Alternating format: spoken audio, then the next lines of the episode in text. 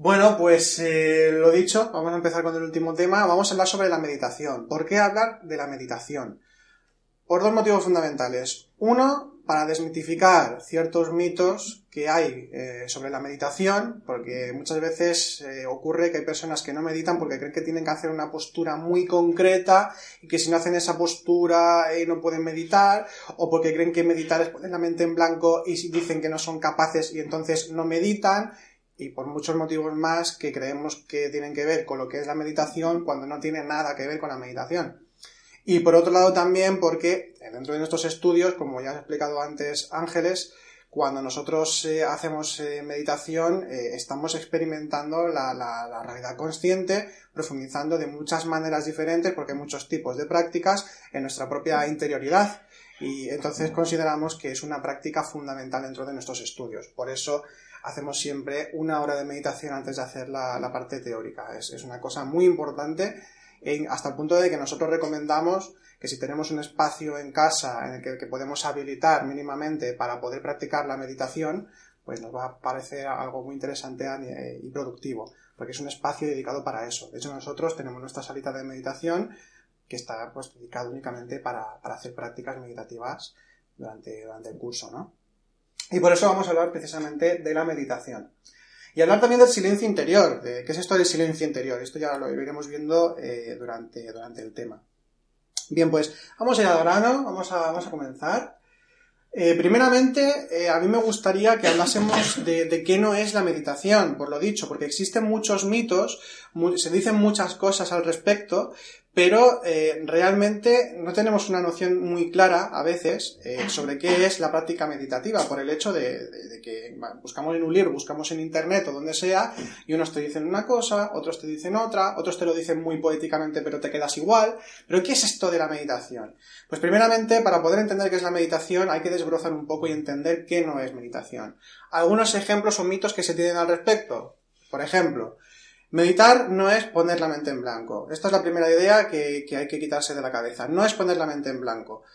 Por dos razones fundamentales. No se puede poner la mente en blanco, eso no existe, eso no existe. Y por otro lado, es que no es necesario. Cuando se habla de poner la mente en blanco, eh, se tiene la idea de parar la mente, de aquietar la mente, de que no haya pensamientos eh, o que haya un vacío total y todo esto. Pero realmente toda la existencia es dinamismo, todo es movimiento, todo es creación, eh, es un constante nacimiento y muerte, orden y caos de todas las cosas. Y si esto se produce a nivel macrocósmico en todo el universo todo el tiempo, pues también ocurre a nivel microcósmico. Siempre hay un, movimiento de pensamientos, de emociones y diferentes sensaciones que aparecen. Lo que sucede es que nosotros nos apegamos, nos identificamos con esas eh, sensaciones, con esos estados psicológicos que surgen del ego, los pensamientos que van apareciendo eh, durante la práctica de la meditación. ¿Habéis meditado de aquí a, alguien? ¿Habéis eh, sentarse a meditar y hacer un poco de práctica? Intentamos. Sí, bueno, pues hay que seguir intentándolo, hay que seguir intentándolo. No, no lo consigo. Sí, hombre, sí, seguramente que alguna vez has tenido algún estado, siempre pasa no, eso. Nunca, nunca. ¿No? ¿De verdad? Pues, ¿De macho, verdad? habrá que, habrá que meterse ahí más a... Lo he intentado veces, ¿eh? Pues, Porque eh, es necesario. sí, aquí consideramos que de hecho en los colegios es una de las cosas fundamentales que deberían enseñarse. Exactamente. Pues lo dicho, eh, cuando hablamos de, de, de meditar, eh, una de las cosas que, que suceden primeramente es que nos sentamos y es que no paran de surgir pensamientos.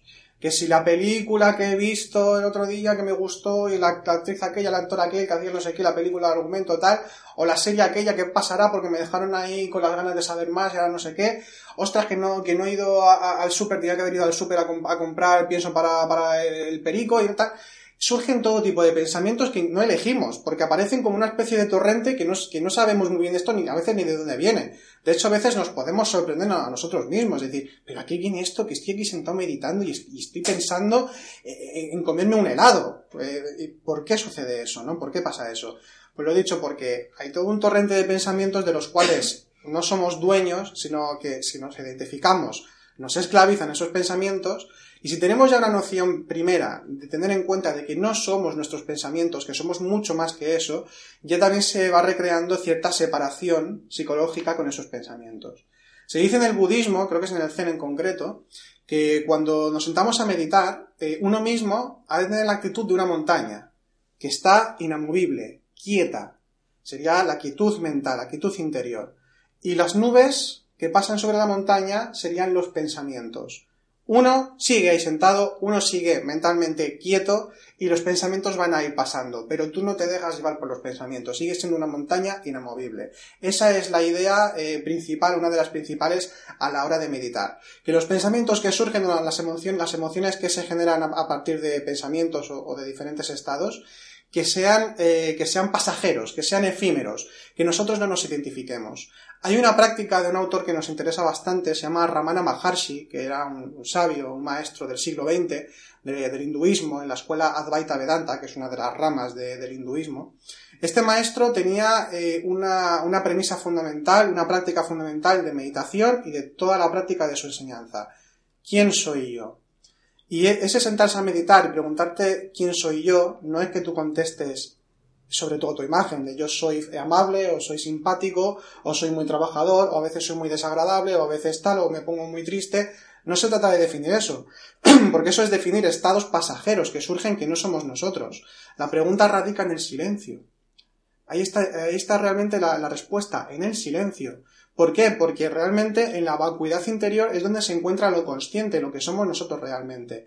Y en esa misma vacuidad que tanto miedo nos da muchas veces está el todo. Está el todo realmente. Se encuentra todo. Bueno, a mucha gente le da miedo ese tipo de cosas. ¿Por qué? Porque estamos tan acostumbrados a buscar llenados de todo tipo que nos da miedo lo vacío, nos da miedo la quietud, pero realmente es nuestra auténtica naturaleza. Es nuestra auténtica, nuestro auténtico ser, vamos a decirlo así. Entonces, esta es una de las, como decíamos, de las premisas fundamentales. La mente en blanco no existe. La mente siempre está en movimiento y además hay diferentes estados de la mente o diferentes modos en los que se manifiesta, que eso ya sería otro tema, pero eh, la cuestión es que uno no se identifique con los pensamientos. Entonces es como, como de repente tener mucho ruido eh, blanco, serían los pensamientos que nos están ahí ocupando todo el tiempo, sería como reducir ese ruido y entonces de esa forma podemos allegarnos a estados de mayor conciencia, podemos decir de mayor mística, de mayor inspiración, de mayor comprensión y demás. Así que mente en blanco, no pasa nada. A todos nos pasa. Nos sentamos a meditar aunque llevemos 10 años meditando, 20 años. Surgen pensamientos. La cuestión es que aprendamos a no identificarnos, que vayan pasando y ese flujo se va a ir achicando hasta el punto de que no vamos a hacerles caso directamente. Entonces es cuando se puede eh, crear o recrear la quietud de la mente, que es muy diferente que aquietar la mente, porque esto es otra cosa. No se trata de no pensar la meditación como estamos viendo, no se trata de que tengamos que reprimirnos o tengamos que eh, em, poner una barrera para que eh, no surjan más pensamientos, al contrario, todo tiene que ser de una forma mucho más natural, dejarlos pasar hasta que al final eh, llega una quietud mental, una quietud, un silencio interior eh, que ha llegado de una forma natural por el simple hecho de no identificarse y de tener voluntad en la práctica. También otro mito que se tiene de la meditación, que viene de Oriente. Falso totalmente. La meditación es una práctica eh, que se puede considerar patrimonio espiritual de la humanidad. No tiene nada que ver con religiones, no tiene nada que ver con la casta, no tiene nada que ver con una ideología, no tiene nada que ver con gustos o disgustos, no tiene nada que ver con eso. Es un es patrimonio espiritual de la humanidad. Es algo que todo el mundo puede practicar. Y esto ya lo veremos también en el tema un poco más adelante con los diferentes pasos. De hecho, hasta el punto de que eh, cuando estemos hablando de la meditación seguramente que podremos identificar ciertos momentos que no sabíamos que habían sido meditativos y los hemos vivenciado. ¿Por qué? Porque surge de nosotros. Es como hablar de la conciencia. Lo hemos estado hablando en estos temas estas semanas y hemos visto muy claramente que todos hemos vivenciado esa realidad. ¿Por qué? Porque es lo que realmente somos. No tiene más misterio que eso. Entonces no viene de Oriente. Lo que pasa es que, bueno, como con la mala imagen que ha tenido la, la, iglesia, también eh, luego más tarde el Islam y las religiones de aquí todo eso, eh, como ha, sido como echar para atrás a, muchas prácticas eh, religiosas, entonces nos fuimos en Occidente, nos fuimos hacia Oriente como a, recuperar una especie de, patrimonio que aquí no existía. No es así realmente. Eh, cuando hablamos, por ejemplo, de la oración, el acto de orar, cuando se ora en serio, realmente es meditación, es meditación. Cuando se repite, voy a poner un ejemplo, en la, en la iglesia ortodoxa, que, que, ellos, sobre todo antiguamente y también ahora, ah, hay unos monjes que, que son los esicastas, eh, eh, practican el esicasmo. El esicasmo son, son prácticas de oración y también de, de, prostra- de postración, ¿no? De, de arrodillarse y, hacer este tipo de prácticas. Y tienen que repetir constantemente eh, la oración de Jesús, que tiene va- varias traducciones. En griego sería Kyrie eleison, que es Señor ten piedad, viene a significar, ¿vale? Que tiene un significado más profundo de lo que pueda parecer en primer momento. Entonces, en esta práctica hay una serie, como decía, de postraciones y de repetir constantemente la oración de Jesús. Repetirla constantemente. Señor, ten piedad, Señor, ten piedad. ¿No nos suena un poco parecido a los mantras? Cuando estamos sentados eh, en meditación haciendo un mantra, Om Mani Padme Hum o el Om a secas y este tipo de, de- de palabras que utilizamos, que aquí también las practicamos, claro. Eh, entonces, eh, ya podemos ver que la meditación está en todos sitios y de diferentes maneras, y que hay diferentes tipos de meditación. Esto hay que entenderlo también. Es decir, la meditación, cuando, cuando eh, leemos a un, Juan de la Cruz, por ejemplo, un autor que aquí nos gusta mucho, un místico que nos interesa mucho, una Teresa de Jesús, o las beguinas medievales, hay muchos, muchas, eh, muchos místicos y místicas medievales que, que parece como, como que no se conocen, pero que están ahí y están los libros y su conocimiento, que es maravilloso ahí podemos encontrar realmente el resultado de sus propias meditaciones. Hay ciertas poesías de, de, Juan de la Cruz que directamente te están hablando de la meditación como tal, de una práctica meditativa y cómo han alcanzado un estado de mística y de integración con lo divino. De hecho, aquí hay una frase que nos gusta y es buscad leyendo y hallaréis meditando, y esto es de San Juan de la Cruz. O sea que aquí podemos ver entonces que tiene otro cariz y que la meditación es mucho más que, sentar, que sentarse en posición de loto y, o ponerse cuatro velitas o, ponerse eh, telas blancas y todo ese tipo de cosas. No tiene nada que ver con eso. También se puede hacer y es legítimo, pero las formas son las formas y el contenido es el contenido. Esto también es importante entenderlo. Más mitos. Otro mito que, que se tiene es que, eh, eh, bueno, el tema de la postura. El tema de la postura tiene una serie de, de, matices que sí que son importantes, como por ejemplo mantener la columna erguida, esto es importante, eh, y por diferentes razones que luego también voy a comentar. Eh, pero no, no, como decía, no es estrictamente necesario que tengamos que estar en pleno loto o semiloto para poder meditar. ¿Por qué? A ver, hay también dos razones fundamentales en esto. Una, en sí mismo, porque no es la única forma de meditar, se puede meditar de muchas formas. Y otra, porque justamente los occidentales en general tenemos una morfología eh, diferente a los orientales. A los orientales, les, desde críos, desde la India hasta Japón, se les cría o ya están acostumbrados a sentarse en el suelo, a sentarse en loto. Por ejemplo, una vez un, masajista hablando con él, eh, que había estudiado shiatsu, ¿no? que esto es japonés, ¿no? Shiatsu, creo. Eh, él eh, había estudiado el shiatsu y nos explicaba que le habían enseñado que en Japón, y de hecho fijaos en las películas esta vez japonesas que sale lo que voy a decir, eh, cuando están en clase todos están sentados, erguidos, rectos así, que no se pueden ni mover. Es, ya tienen la costumbre desde pequeños porque los profesores conocen un punto de la columna que si ven a un crío que se, que se sienta torcido, le tocan ese punto y automáticamente se ponen rectos. Se acostumbran a ello. O luego en sus casas, que tienen estas mesas así bajitas como esta, y se sientan en loto prácticamente o arrodillados y ya eso invita a que la columna tome una forma. Nosotros aquí, desgraciadamente, la verdad es que nos sentamos muy mal porque no nos hacemos ni siquiera conscientes de cómo nos sentamos. Pero independientemente de eso, la cuestión es que tenemos una morfología de la columna que tiene casi una forma de interrogante prácticamente. Entonces, a veces ciertas posturas demasiado rígidas de meditación, como por ejemplo el, loto o, también la, la, postura zen, que es más o menos arrodillado, a algunas personas, no a todas, sino a algunas personas le, le, pueden venir mal. De hecho, yo he conocido a gente practicando budismo durante muchos años y, bueno, una que tuvo que operarse de una hernia discal por hacer esa postura durante tanto tiempo y luego otra que la tuvieron que operar de los dos meniscos y ya no podía sentarse para meditar. Luego también había muchos mitos. A mí me han dicho budistas, vamos a decir, auténticos o que profesan esa religión, monjes budistas, diciéndome que como eh, Buda había llegado a la, iluminación a través de sentarse en el loto, que entonces tienen que sentarse todos en el loto. Eso es una mala comprensión realmente de lo que es eh, la meditación y el budismo, ¿vale? Entonces, ya vemos aquí que el tema de la postura nos podemos sentar en una silla, nos podemos sentar de, de, de varias maneras. Aquí ponemos algunos ejemplos y por tanto eh, es más accesible la meditación también de lo que normalmente se piensa. Sobre todo es eso, hay que quitarse primero los mitos porque si no creeremos que no podemos meditar y todos podemos meditar. Bien, he dicho los mitos, he dicho algunos, no sé si se me escapa alguno, si en algún momento queréis hacer alguna pregunta o comentar alguna cuestión, ya sabéis que podéis comentar. Entonces, más o menos hemos dicho algunos mitos generales que se creen de que es la meditación. Ah, otro mito también, perdón. La meditación no es sinónimo de relajación. No, esto me gusta como dice Ángeles. Dice, si quieres relajarte, mejor vete a un spa que va a ser mucho más productivo. Eh, eh, no es relajación. Sí que hay un paso de la meditación que tiene relación con la relajación en sí misma, pero no es la meditación como tal. Es decir, no, no funciona de esa manera, no, no pasa nada. eh, en ese sentido, eh, respecto a si nos dormimos o no en una meditación. Pero eh, mejor no, ¿vale? Ahora sí, ahora vamos a hablar de qué es meditación entonces. Claro, hemos dicho lo que no es, ahora habrá que definir qué es. Se puede, se puede definir de una forma muy sencilla, que es la meditación. La meditación es la apertura a los infinitos estados de la conciencia. No tiene más que eso. Es decir, el sentarse a meditar es entrar en la propia interioridad, lo que implica ya eh, empezar a autoconocerse. No solamente a nivel psicológico, sino a nivel profundo de tener una interacción con lo divino, con el Tao, con la unidad, con lo que realmente somos, hemos sido y siempre seremos. La conciencia, el ser, lo uno.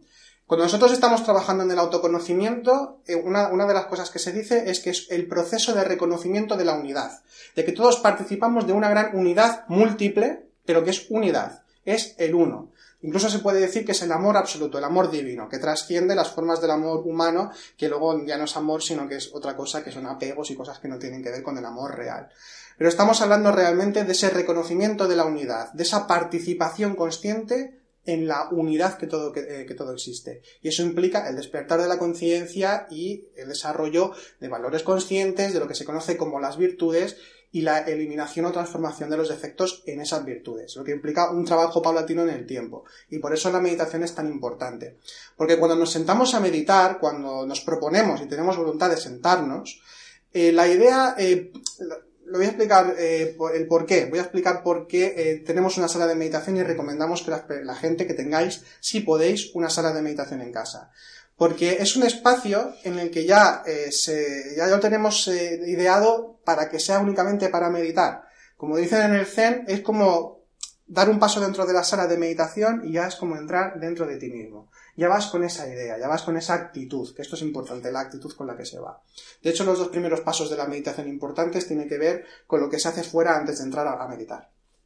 Entonces, eh, lo que decía, eh, es importante que cuando vamos a sentarnos a meditar tengamos eh, claramente eh, la idea de lo que queremos hacer y hacia dónde vamos, porque si no entonces andamos confundidos y no, sabe, no sabemos hacia, hacia qué ni, hacia dónde, no sabemos nada de esto, entonces es importante.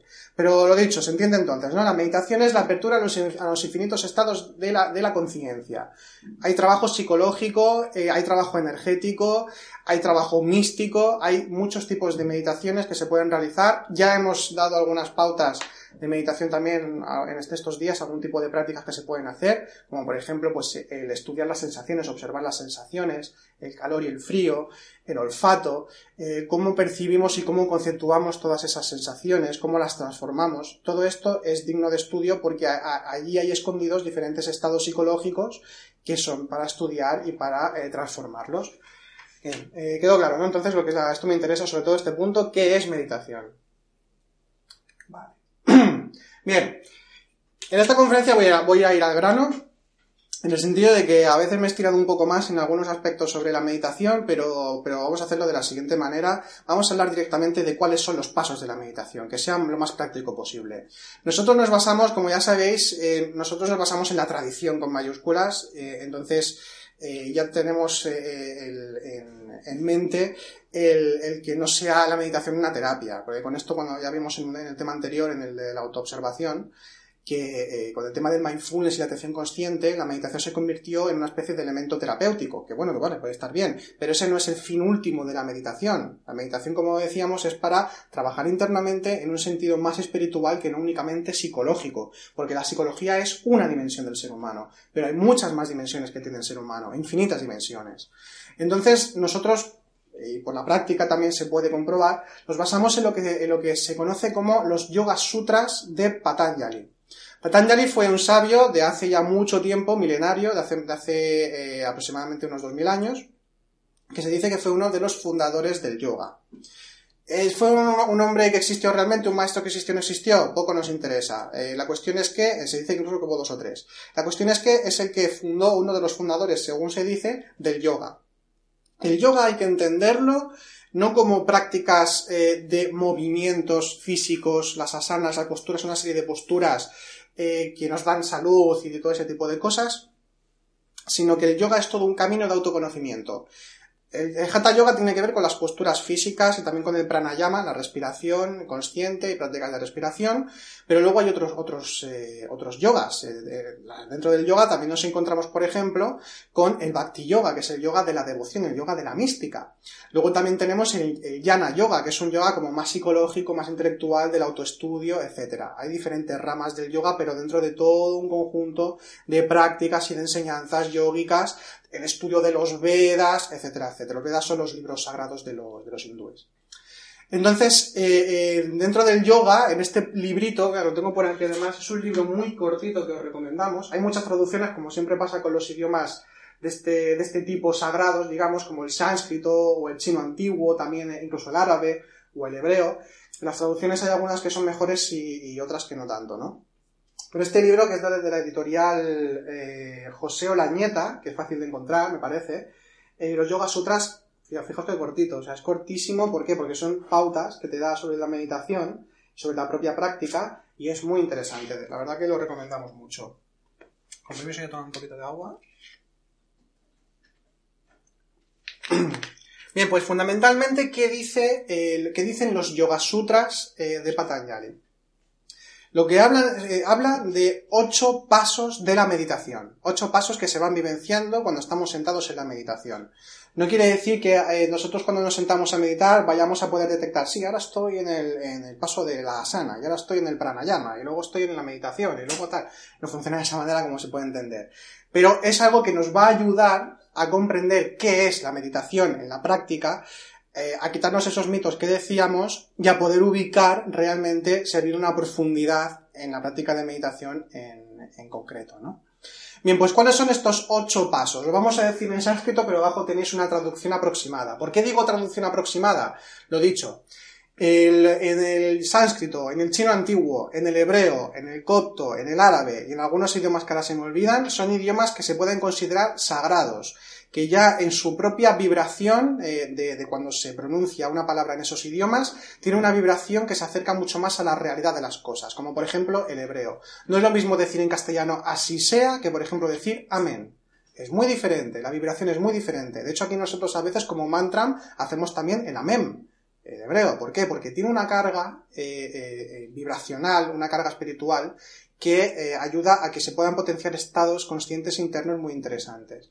Entonces, eh, las lenguas sagradas, eh, en este sentido, también se convierten en un poco ambiguas, no en el sentido negativo que a veces se usa en un término, sino que tienen diferentes significados.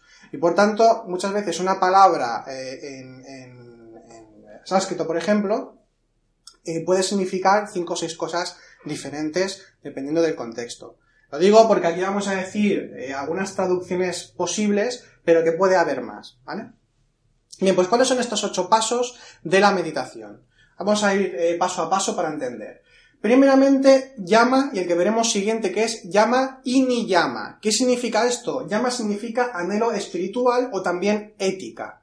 Y ni llama, que es el siguiente que veremos, eso para que lo veáis aquí, ni llama, que es disciplina o también sistema de autoconocimiento. ¿Pero qué significa esto de llama y ni llama? Los dos van juntos. Pero aquí, y tal como por la propia experiencia también podemos decir, si tú no tienes ya una búsqueda espiritual de inicio, si no tienes un anhelo espiritual medianamente intenso como para poder sentarte a meditar o por lo menos buscar el espíritu y trabajar en ello, si no tienes una coherencia en tu vida de cómo eh, te relacionas con los demás, con el entorno, incluso contigo mismo, si no tienes un sistema de autoconocimiento que te permita eh, abarcar eh, tus, mm, diferentes dimensiones como ser humano, es decir, un sistema de autoconocimiento como por ejemplo estudiamos aquí y otros sistemas que pueden haber. Si no tenemos un conjunto de tener una vida práctica lo suficientemente espiritual o lo mayormente espiritual en el trabajo, con la familia, en cualquier circunstancia de la vida. Que siempre esté la prioridad o el anhelo espiritual presente eh, en la vivencia, como vimos en el tema anterior de, de lo de las dos líneas de la vida, ¿no? Eh, eh, me parece ya por ahí, me entendéis lo que quiero decir. En el sentido de que hay una vida, tú no estabas, hay una vida vertical, están por cierto en la, nuestra página web, ¿eh? por si te... ¿Has escuchado? Ah, vale, perdón, no entendí, no sabía. Ah, vale, vale. Perfecto, entonces estás al día, vale, vale. Como si hubieses estado, entonces, vale. Pues lo he dicho, hay dos líneas de la vida, por tanto, la vida vertical no implica una parcela de nuestra vida, sino que tiene que implicar nuestra vida entera.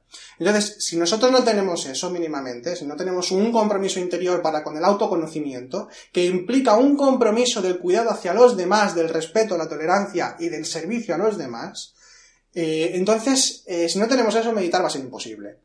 Se va a convertir en, una, en, una- en algo vacío, en una carcasa. Ahí sí que se va a convertir en una relajación, en un dormir, en un nada, realmente. Al menos es lo que nos dice la experiencia y consideramos también que la tradición, tal como lo, tal como lo, lo- menciona, es totalmente coherente. Tú no puedes hacer una, cualquier práctica eh, eh, sin, sin una, una búsqueda concreta. Y, esto se refiere con lo que hacemos aquí nosotros en nuestros estudios, pero en cualquier religión y en cualquier práctica filosófica y en, cualquier cosa. Esto es como decía en, un libro que, ahora no me acuerdo el nombre, es un libro importante del, que- del shivaísmo de Cachemira, que dice creo que algo así como que estudiar filosofía o estudiar las religiones sin, sin una fuerte anhelo espiritual eh, es como acicalar un cadáver. Pues estamos hablando de esa realidad. Por tanto, llama y ni llama es muy importante. Pero vamos a concretizar todavía más, a concretar todavía más.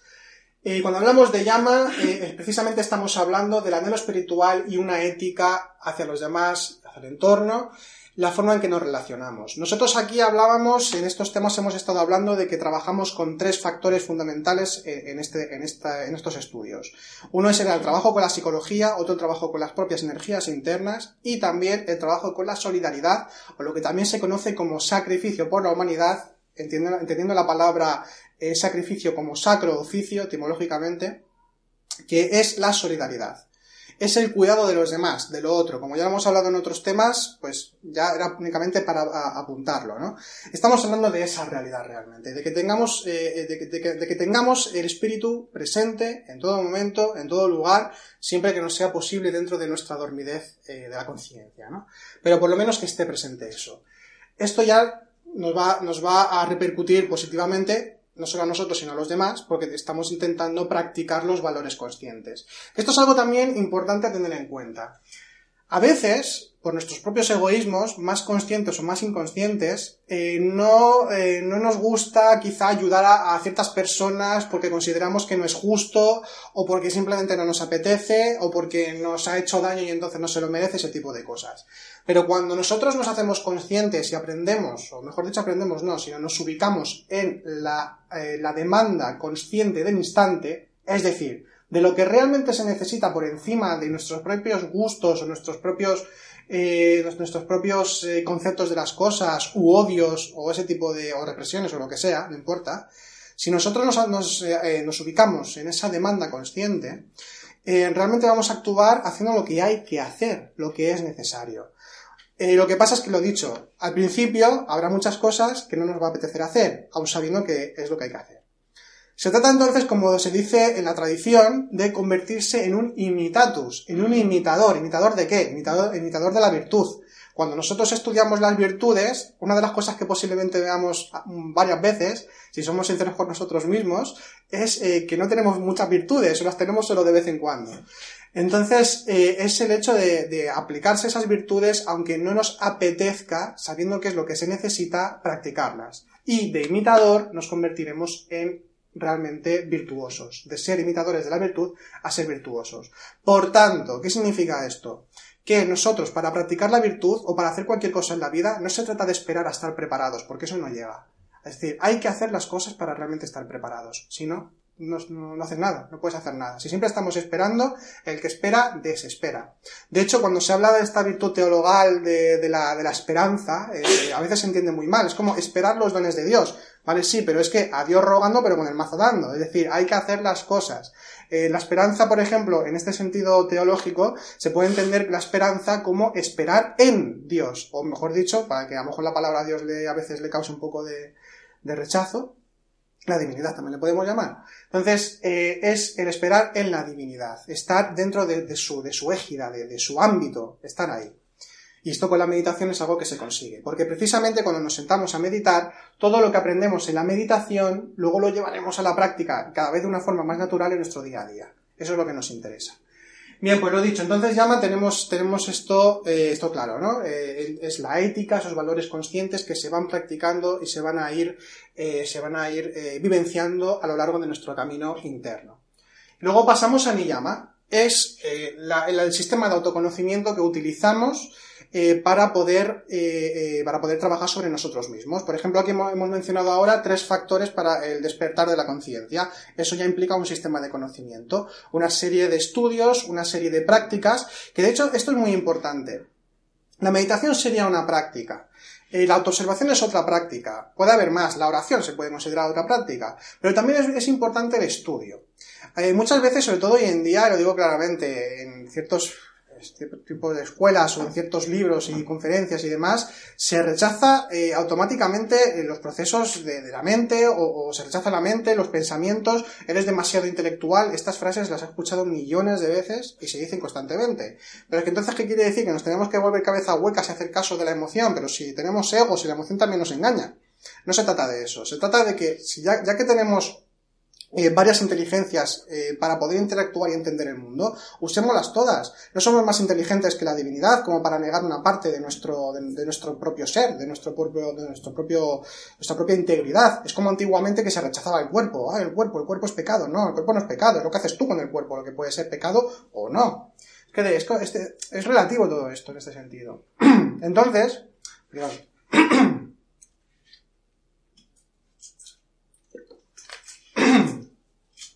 Entonces el estudio consideramos que es importante. Es importante porque eh, eh, cuando estamos estudiando, eh, precisamente, por ejemplo, el hecho de estudiar ocho pasos de la meditación te ubica. Te ayuda a que tú puedas discernir, reconocer algo que además está escrito por personas que ya lo experimentaron y que dejan un legado para que tú puedas seguir experimentándolo y si puedes superarlo. Cuando tú estás estudiando, aprendes nuevos conceptos, nuevas ideas, puedes discernir las cosas, eh, puedes ver los matices y concretar más en ciertos aspectos que a lo mejor antes no conocías, porque si nosotros, por ejemplo, nos sentamos a, meditar, eh, veremos que surgen pensamientos, hay emociones, hay diferentes tipos de cosas como hemos dicho antes. Pero si no tenemos una idea clara de lo que es el ego, de lo que es la conciencia, eh, de lo que es la personalidad, de lo que son los diferentes elementos de nuestro propio interior, todo eso es como una especie de batiburrillo que no sabemos ni lo que es consciente ni lo que no, no sabemos diferenciarlo. Eh, y seguramente que en estos temas ya lo habréis visto, que hemos mencionado ciertas cosas sobre los estados interiores eh, que hemos vivenciado incluso de pequeños, de críos, y, de repente algún sobresalto en el sentido positivo de decir, ostras, pero si yo esto lo he vivido y esto era la conciencia realmente, pero claro, como no lo sabíamos, no tenemos eh, dónde asirnos para saber qué es eso. Pero ya cuando le podemos poner nombre y apellidos, podemos eh, ya delimitarlo, cosa necesaria, eh, mientras tanto estamos en una búsqueda, entonces ya podemos practicarlo y experimentarlo de una forma más profunda. Por tanto, el sistema de conocimiento es algo indispensable para poder trabajar internamente. Sistemas puede haber muchos, nosotros tenemos el nuestro, consideramos que es válido, pero no quiere decir que haya otros válidos, evidentemente. Y bueno, pues estos son los dos pasos fundamentales antes de que te sientes a meditar. O sea que ya hay faena, ya antes de, meditar. De todas formas, ya se sabe que todo va en un conjunto y que es eh, una, una, unión de, mejor dicho, una complementariedad de todas las prácticas que hacemos. Ahora sí, ahora ya vamos a imaginar eh, que vamos a sentarnos a meditar. Entonces ya vamos al tercer paso de la meditación, lo que se conoce en sánscrito como la asana. Los que practicáis yoga ya son esta palabra, asana. Significa postura, no tiene ningún otro significado. Básicamente es la postura. Aquí se puede, eh, se puede diferenciar eh, de dos maneras lo, de la sana. Por un lado, lo que sería una sesión en sí misma de yoga, de hacer diferentes prácticas, porque el yoga, el hatha yoga, por ejemplo, eh, todas las prácticas tienen un significado concreto y unos efectos concretos. No es lo mismo hacer la cobra que, por ejemplo, el árbol. Todo tiene un sentido. No solamente físico para que estemos bien eh, físicamente y que nuestro cuerpo esté eh, sano y demás, sino que incluso también tiene que ver con el trabajo energético, con el trabajo con, el prana, con, o sea, con la energía, esto lo explicamos más adelante un poco. Es decir, es todo una serie de ejercicios que se pueden hacer antes de sentarse a meditar. Si tenemos tiempo, pues mira, también hacer unas cuantas asanas puede estar bien. En el sentido de la meditación propiamente dicha, cuando hablamos de asana, hablamos de la postura en cómo nos sentamos a meditar. Eh, aquí tenemos algunos ejemplos. Ah, el loto completo, medio loto, birmana, que es como poner las piernas, digamos, una encima de la otra, así. Eh, luego también nos podemos sentar en un banquito, que esto es bastante común en, el zen. En un banquito huele que se conoce como el zafu también, que es un, es un, eh, como una especie de cojín eh, circular. O luego también en una silla. Esto ya depende. Nosotros, por ejemplo, en nuestra sala de meditación tenemos incluso un sofá, que a veces pensamos en si quitarlo o no, pero es que a veces viene gente que tiene lesiones o cosas en la espalda y entonces es preferible si se sienta ahí mejor. Pero tenemos sillas, tenemos eh, también los banquitos, tenemos un poco de todo para que ca- cada, cual pueda elegir según su, su gusto, su necesidad, lo que sea. El tema de la meditación, ¿qué es lo más importante? Ya podemos ver que hay varias opciones, pero ¿cuál es, cuál es aquí lo, más importante? Que la columna esté erguida, por varias razones. Una, porque nuestras propias energías internas, eh, la columna es uno de los mm, eh, eh, lugares centrales donde corren nuestras energías que conectan, digamos, con las energías más telúricas propias, con las energías, vamos a decir, más espirituales o más sutiles, y viceversa.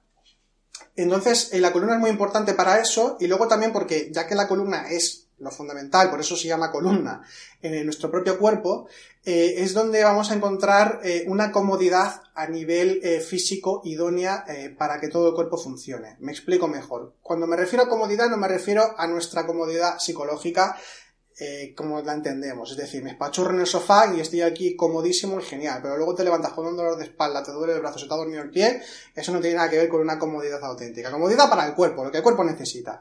Cuando nos sentamos adecuadamente en meditación y tenemos la columna erguida, que lo como decíamos antes no significa totalmente recta, sino simplemente reconocer la postura natural de la columna, que implica, por ejemplo, bajar un poco eh, la, la, cabeza la barbilla, que apunte un poquito hacia el pecho, para que se recoloque también la nuca y la columna tenga su curso natural y demás. Ahora no voy a entrar tampoco tanto en, en el tema, pero eh, eh, ahí lo tenéis. ah, bueno, escribir un libro sobre, meditación, está por ahí ahora. Eh, lo dicho, eh, entonces nos sentamos, eh, nos sentamos por ejemplo, en la silla y la columna ha de estar siempre erguida. ¿Qué implica la columna erguida aparte de las energías y la comodidad física en sí misma? Que la sangre corre mejor también por todo el cuerpo, se reparte mejor. Luego también respiramos más adecuadamente y llenamos más los pulmones de una forma más coherente para nuestro cuerpo, que si no que si estamos así, entonces respiramos fatal. Entonces la columna ya vemos que tiene eh, mucha, mucha importancia a la hora de las prácticas. Por ejemplo, también cuando se hacen los ejercicios de respiración de pranayama, como se conocen, eh, siempre la columna erguida es algo fundamental es de lo primero que se, que se comenta, que se dice para poder respirar bien. Entonces esto es eh, fundamental, columna erguida. Luego ya, si estamos, bueno, el ángulo cada cual tiene sus necesidades, a lo mejor hay gente que es un poco más bajita y necesita subir un poquito con un peldaño, esto ya es otra cosa que, que, depende de cada persona. Pero sobre todo eso, la columna erguida, la postura es muy importante. Pero hemos hablado de postura física, ahora tenemos que hablar de la postura interior, la sana interna. Lo que decíamos, si ya vamos con la actitud interior de meditar, de profundizar en nuestra propia realidad interna, entonces eh, la meditación va a ir mucho mejor. Se va a crear ese silencio interior que estamos buscando. Así que la, la, sana tiene que, básicamente es voluntad de sentarse a meditar. ¿Para qué? Para meditar. No hay que tener expectativas con la meditación tampoco. Esto, no, esto no, no, nos sirve. ¿Por qué? Porque entonces tenemos una idea concreta que puede ser a veces fantasiosa y, y nos perdemos realmente el centro de la práctica. Entonces la sana sería eso. Y luego está el cuarto paso, que es el pranayama, que también se puede traducir como respiración. El prana, ¿qué es el prana? El prana es la energía vital que anima prácticamente todo lo que existe. Hay diferentes tipos de prana, también eh, eh, los, eh, los, chinos le llaman chi, los japoneses ki, eh, y ahora no me acuerdo, pero en el cristianismo y en, el, en, el, en, el, no, en las religiones del libro también, ahora no me acuerdo los nombres, también o sea, se contempla en toda, en toda la, en todas la, las tradiciones. De hecho, es curioso porque prana también se, eh, en sí mismo se puede traducir a veces como energía, pero no es energía, digamos, eléctrica o energía tal y como lo pensamos, sino las energías sutiles eh, que está en todo, que existe en todo. Y de hecho, en el aire que respiramos, eh, también está ese prana y por tanto los ejercicios de respiración consciente no es únicamente el respirar oxígeno conscientemente, sino respirar y gestionar ese, ese prana conscientemente. Es alimento espiritual en cierta forma también el prana. Eh, el prana, eh, curiosamente, para que veamos, la importancia que tiene cuando se crean estas palabras, los griegos le llamaban el, el neuma, que significa aliento de vida o espíritu también. El prana significa también aliento. Y los chinos con el chi también le llaman aliento o, aliento vital. Así que vemos que ese principio ya en todas las tradiciones o en varias tradiciones se encuentra presente. Entonces los ejercicios de pranayama hay muchos, ahora no vamos a enumerar porque es que hay libros enteros que podemos consultar. Los que, los que hacéis yoga seguramente que ya hacéis ejercicios de pranayama también cuando estéis haciendo el hatha y demás. Eh, pero la cuestión es esa, que la, respiración ha de ser lo más consciente posible, en el sentido de ser conscientes de cómo inhalamos, de cómo, llega a los pulmones el, oxígeno, la energía, sentir todo eso, y poco a poco, al principio a lo mejor no sentimos nada, pero con el paso del tiempo y la práctica, si somos voluntariosos, eh, entonces llegará un punto en el que vamos a sentir esos procesos. El, aprender a respirar es muy importante porque eh, nos va a ayudar a, que nuestro cuerpo esté mucho más, más saludable. Eh, muchas veces es el respirar mal, eh, porque aquí no se nos enseña a respirar adecuadamente. Respiramos automáticamente y, luego nos damos cuenta de que respirábamos fatal. Eh, hay que tener en cuenta que, por ejemplo, voy a decir una cosa que parece una tontería, porque es así como de culturilla popular, pero es que es cierto. Eh, nosotros, por ejemplo, si estamos muy nerviosos, si paramos y respiramos normal, nos calmamos. ¿Por qué sucede eso? Porque las emociones están ubicadas en- en el tronco, en el plexo cardíaco y en el plexo solar. O sea, una emoción no tiene una forma de pensar. Aquí cuando hablamos de emoción, no estamos hablando de estoy emocionalmente triste, sino que es un ego, es decir, una estructura psicológica eh, por ejemplo, eh, la tristeza, que tiene su forma de pensar, su forma de sentir las emociones, su forma de actuar. Entonces, las emociones son eh, intensidades energéticas y físicas que le dan una intensidad a lo que estamos viviendo. Entonces, están ubicadas aquí. ¿Eso qué significa? Que la respiración tiene un papel muy importante en las emociones y también en el, estado psicológico en general. Por tanto, si respiramos conscientemente, eso quiere decir que estaremos más salvaguardados de eh, no dejarnos arrastrar por estados psicológicos que aparezcan. Porque si observamos nuestros propios estados psicológicos egoicos internos, nos daremos cuenta de que tienen hasta su propia forma de respirar. Fijémonos, por ejemplo, en la ansiedad. Es como es como un, mal- un malestar hasta el punto de que, eso, de que te estás eh, hiperventilando, ¿no? Eh, o por ejemplo, a veces, eh, bueno, con el miedo pasa igual, o a veces con, con la ira es como un respirar muy fuerte, ¿no? Como, como que parece que vamos a explotar. Eh, cada uno tiene su propia forma de respirar, pero si nos hacemos conscientes de la respiración, el estado emocional va rebajándose y eso implica que también se puede rebajar el resto del estado, lo que estamos haciendo y los pensamientos también se calman. Por tanto, la respiración es muy importante en nuestra vida, mucho más de lo que realmente podemos imaginar. De hecho, la respiración, cuando hablamos de la respiración, fijaos en este dibujito que lo habréis visto millones de veces ya, porque esto es de los que más salen en esto de, por internet y pranayama y demás, que está como si fuese absorbiendo el universo, ¿no? En cierta forma que se conecta, pero es que es así. Como el, prana está en todo, a nivel macrocósmico, a nivel microcósmico y en diferentes sutilidades, nosotros a través de la respiración estamos conectados también a, nivel macrocósmico con, todo el prana, en los términos que utilizamos, con toda la energía vital que existe. En la Cábala hay una, una práctica, la Cábala es el esoterismo eh, judío, la parte más interna de- del judaísmo. En la Cábala hay una práctica que se conoce como la práctica de la Jezbá, que es como la alegría interior, aproximadamente se, se quiere decir eso. Y tiene que ver con una práctica de respiración, para poder conectar con lo divino. Y se llama la práctica de Jezbá o algo parecido. Entonces ya vemos que también es algo que está muy presente.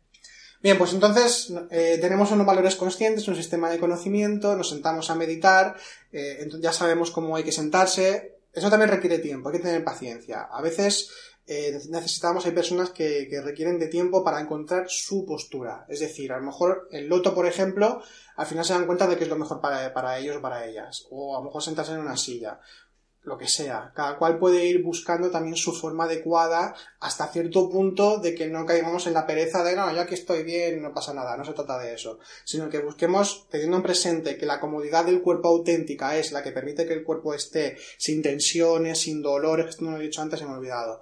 Es importante que no haya tensiones innecesarias en el cuerpo, ningún tipo de dolor, porque tampoco somos faquires ni hemos venido a lesionarnos. Esto también que quede muy claro con la sana, con la postura.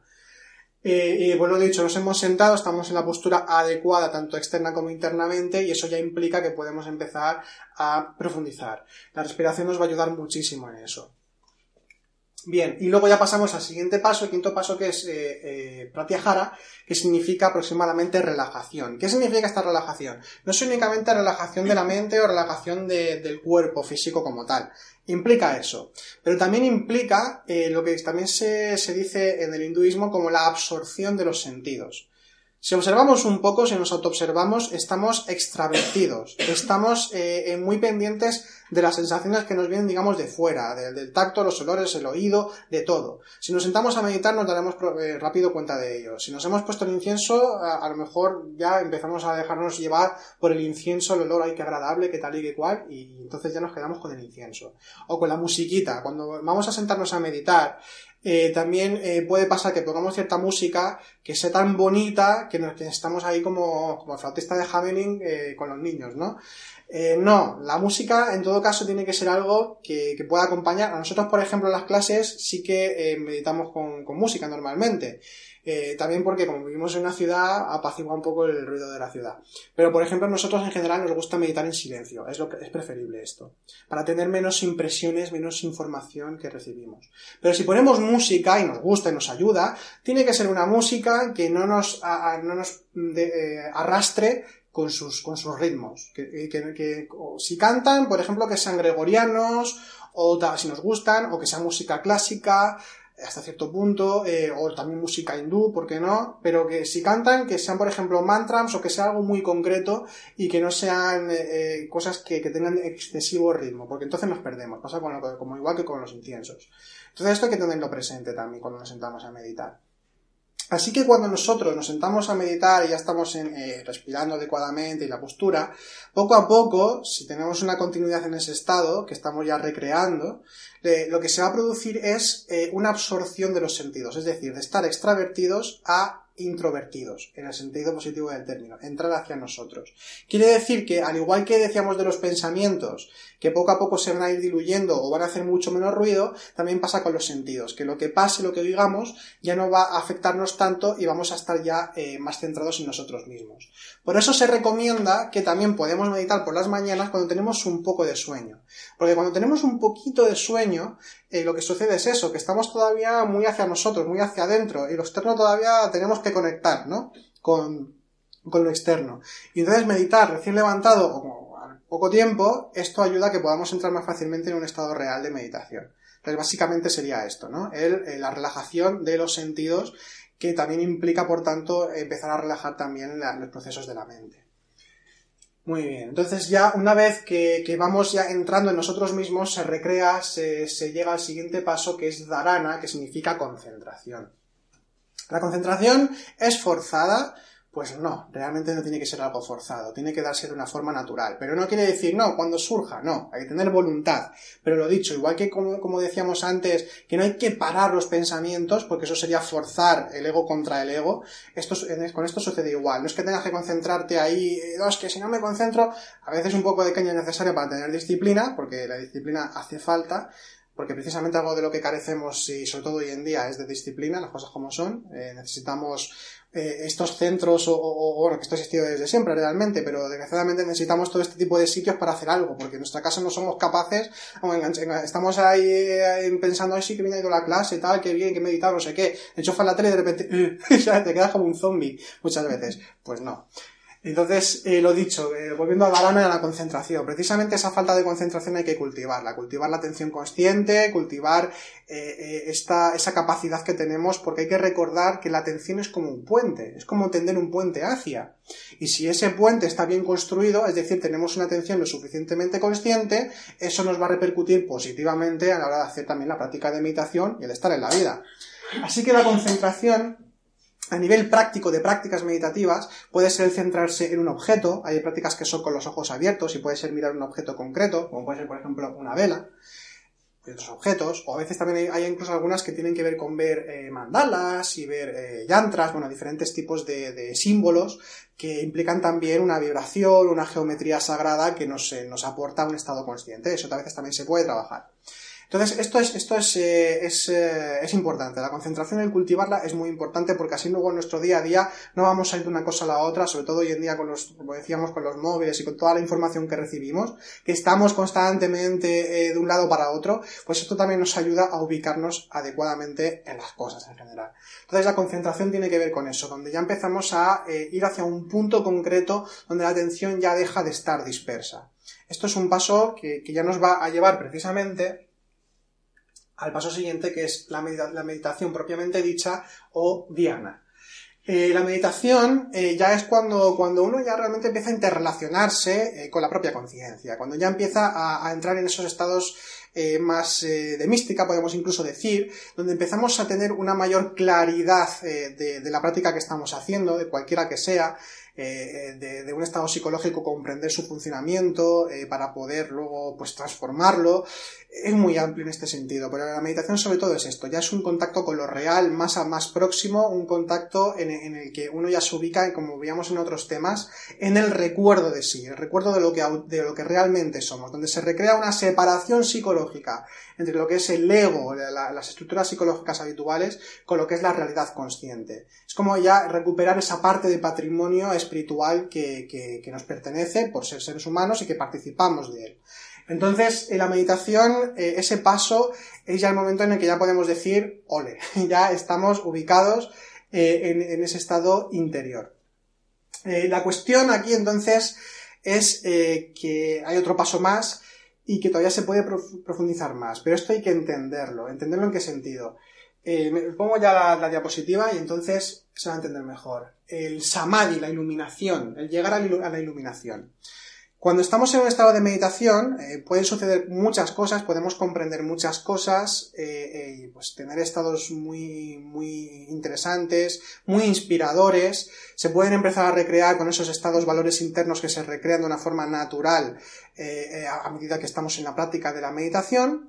Y luego a veces tenemos estados de, eh, de pura iluminación, que esto puede suceder, pero lo, he dicho, hay que entenderlo. Porque a veces cuando se nos habla de la iluminación parece ser que tenemos un gran estado de iluminación, que ahora explicaremos lo que es, y parece que ya eres un iluminado, que ya eres un despierto. Y no es así realmente. Esto lo decía en, en el budismo Chan, había en el budismo Chan, que era el budismo de, de China, antes de que pasase a Japón, eh, que ya sería el Zen. En el budismo Chan había un maestro que decía lo siguiente.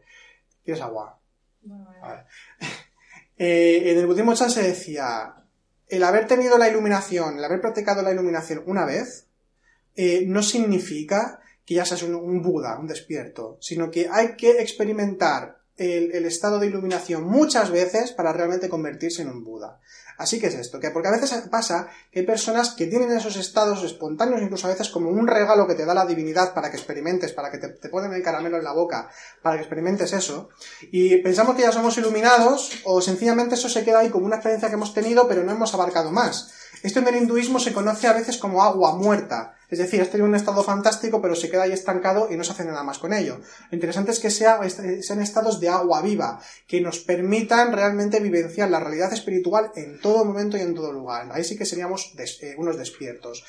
El estado de samadhi, de estado de iluminación, de nirvana también, de satori también se le conoce, de pura mística. Es un estado en el que si ya en el estado de meditación en sí mismo hemos profundizado de una forma muy, muy, eh, muy inspiradora, eh, muy consciente en esas realidades espirituales a diferentes niveles, eh, porque la experiencia de cada cual es única, y eso es también lo que lo, que lo hace interesante. Se pueden parecer todas, pero luego ya eh, su propia originalidad también eso es lo que hace que haya una gran riqueza infinita en lo espiritual. Por tanto, los dogmas eh, eh, hay que, en ese sentido, se van rompiendo. Por eso eh, hay que tener en cuenta precisamente que cualquier práctica siempre va a ser fructífera. Es decir, si nosotros meditábamos para una cosa concreta, pero resulta que por el estar en el estado de meditación hemos comprendido a veces otra cosa diferente o incluso hemos profundizado, no hay que decir, ay no, pero es que hacíamos esta práctica que era para esto, pero es que yo he entendido esto, pues no te culpes o no te sientas mal.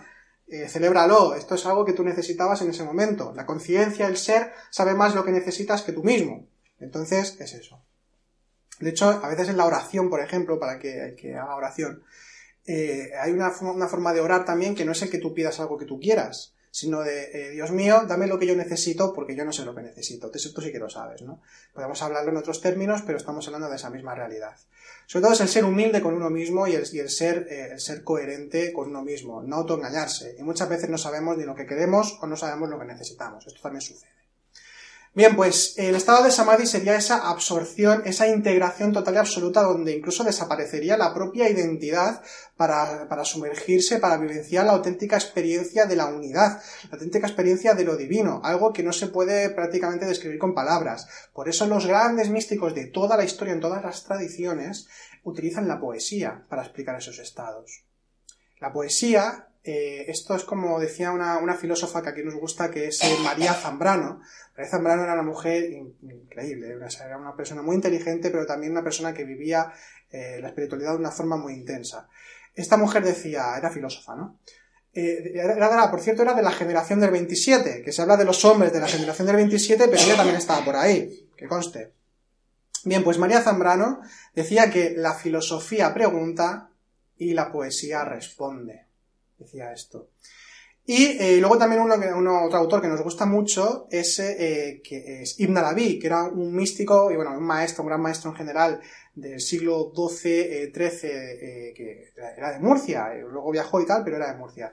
Y él, en sus propias experiencias místicas internas, llegó a comprender que la prosa o los escritos filosóficos, estudios y demás, en la prosa, eh, bueno, te, enseña una serie de cosas, eh, de, cómo son las cosas, pero que la poesía eh, te, habla del de, el origen de esas cosas. Es decir, te habla mismamente de la divinidad pura. Entonces la poesía, aquí la recomendamos mucho, nos gusta mucho la poesía, pero cuando hablamos de poesía mística, aquella poesía que nos permite inspirarnos y que nos permite realmente eh, eh, poder eh, incluso vivenciar esos estados que nos propone la misma poesía. Y en la poesía precisamente se habla mucho de esto. Por ejemplo, San Juan de la Cruz tiene esta la de coplas...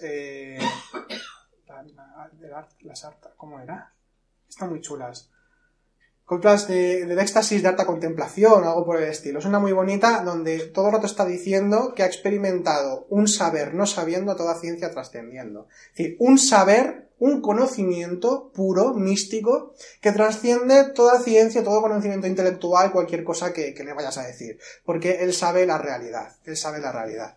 Entonces él la conoce, la vive. Y esto lo podemos encontrar en estos místicos y nos evocan esos estados, esa inspiración ya que, que, nos dan. Así que la poesía en este sentido es muy interesante para poder entender este tipo de estados. Se puede hablar también en prosa como estamos hablando ahora, ¿no? Pero, eh, lo insisto, la poesía nos dice muchas cosas en este aspecto un estado de, completa absorción, de completa unidad eh, con lo más íntimo, con lo más radical y además eh, eh, que nos habla también de la desaparición. Aquí voy a decir algo que muchas veces no se tiene en cuenta hoy en día se habla mucho de crecimiento personal, nosotros en nuestros carteles también hemos puesto lo de crecimiento personal, pero porque resuena más a un nivel eh, pues general, ¿no? Crecimiento personal. Pero aquí incluso hablamos de decrecimiento personal, en el que uno mismo desaparece en su ego, es decir, una muerte psicológica, por decirlo así, como se dice normalmente en la tradición, para eh, realmente eh, nacer a la, a, la, real, a la, a la vida real. Es decir, al camino estrecho que conduce la vida, como también dice la Biblia. Eh, eso es la asunción de las virtudes, la desaparición precisamente de esos egos, de esas estructuras que nos hacen infelices y por tanto eh, nos permiten eh, realmente conocer, interactuar con lo real, con lo divino y por tanto con todo. Insisto una vez más, cuando nosotros estamos trabajando en el autoconocimiento, lo que vamos, a lo que vamos llegando es al amor divino, practicar el amor divino. ¿Y qué implica eso a un nivel humano? Implica que uno se convierte en fuente de amor. Se dice muchas veces, es que hay que amarse a uno mismo para eh, poder amar a los demás. Esto es un invento del siglo XX con el tema este del, consumismo y, de todo el rollo este, como que compra muchas cosas o haz muchas cosas para tú sentirte bien, porque así todo el mundo va a estar bien, pero que es una falacia que nos han colado totalmente. No, no se trata de eso. Cuando uno desaparece, no sé si sois madres o no sois madres, me da igual, pero si sois madres o habéis tenido alguna relación con alguien como casi de madre e hijo, eh, seguramente que ha habido total abnegación donde únicamente ves el bien de esa persona, donde tú desapareces, ni conceptúas tu bienestar o tu malestar, simplemente sirves a esa persona porque cuidas de ella. Ese es el tercer factor uno desaparece realmente, no se conceptúa, ni está bien ni está mal, es una plenitud que trasciende ese estar bien o estar mal realmente, aunque pueda parecer un poco increíble, un poco cómo puede ser esto, no, es que realmente se vivencia eso. Cuando uno tiene esa voluntad de servicio, esa voluntad eh, de, de, ayudar, esa voluntad de tratar bien a los demás sencillamente, eh, uno mismo eh, no, no, se conceptúa, digan lo que le digan, es decir, no le afectan las circunstancias, quedas agradecido con lo que le ha ayudado, bueno, pues a ver, tú tenías que ayudar o has ayudado. La, la persona tiene, la- el problema la tiene la otra persona si es desagradecida o no. Pero tú ya has hecho lo que tenías que hacer. Está bien, no hay, no hay más que eso. Ya, ya es suficiente. Es el hecho de ayudar. O el amar por amar. Ese tipo de cosas que pasan con las relaciones, por ejemplo, ¿no? Y no, es que yo pensaba que me ibas a hacer feliz o me haces infeliz. No, perdona. No es que te haga infeliz o infeliz. Es que eres tú que, que lo estás viviendo de una forma que, que es incoherente. ¿vale? Si esa persona te hace daño, pues vete, punto. Pero no busques o no pongas la felicidad en lo otro, en lo externo. Búscalo en ti mismo. Pero no quiere decir que lo busques en tus virtudes o en tus cosas buenas o bonitas. O que hagas cosas que te hagan feliz. No se trata de eso. Se trata de una felicidad o una plenitud interior tal que no tiene motivo. No tiene motivo. Simplemente es ser. Ya está. No es ser algo, ser esto o lo otro. Es ser. El estado, ser como tal. Y por eso se llega al final a estados de, de esa profundización y que son maravillosos. Hasta el punto de que cuando se van teniendo este tipo de estados, de estas experiencias conscientes, que poco a poco van, eh, van eh, desbrozando esos egos o esas estructuras psicológicas y se van ubicando las virtudes, poco a poco eh, vamos descubriendo esa realidad y eh, empiezas a percibir diferente. Muchas veces, por ejemplo, se pregunta, ¿para qué sirve la filosofía? No es, para aprender a pensar, sino que la filosofía, por ejemplo, eh, lo que hace es cambiar tu percepción de las cosas. Todo es percepción al fin y al cabo. Cuando cambia la percepción de las cosas, quiere decir que de verlo todo negro, verlo todo mal, por ejemplo, vemos la realidad de las cosas y la vemos en todos sus, multicolores, en, toda su dimensión, en general. El cambio de percepción depende de nosotros.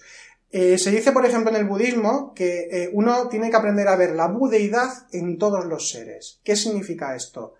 Esto lo dijimos ya en otra clase, pero es una frase que, que me gusta. Eh, que no son los ojos, no es lo que tú miras, sino son los ojos con los que tú ves. Exactamente, los ojos con los que tú ves. Esto es algo fundamental. Que tengamos en cuenta que, somos responsables de nuestro propio autoconocimiento, de nuestra propia felicidad, de nuestro propio trabajo interior y que somos los responsables y no tenemos que darle la responsabilidad a los demás. Esto es fundamental. Si queremos tener una vida coherente, tengamos anhelo espiritual o no, y si queremos caminar en el camino del espíritu, es andar uno con los propios pasos, que nadie los ande por ti. Esto es fundamental.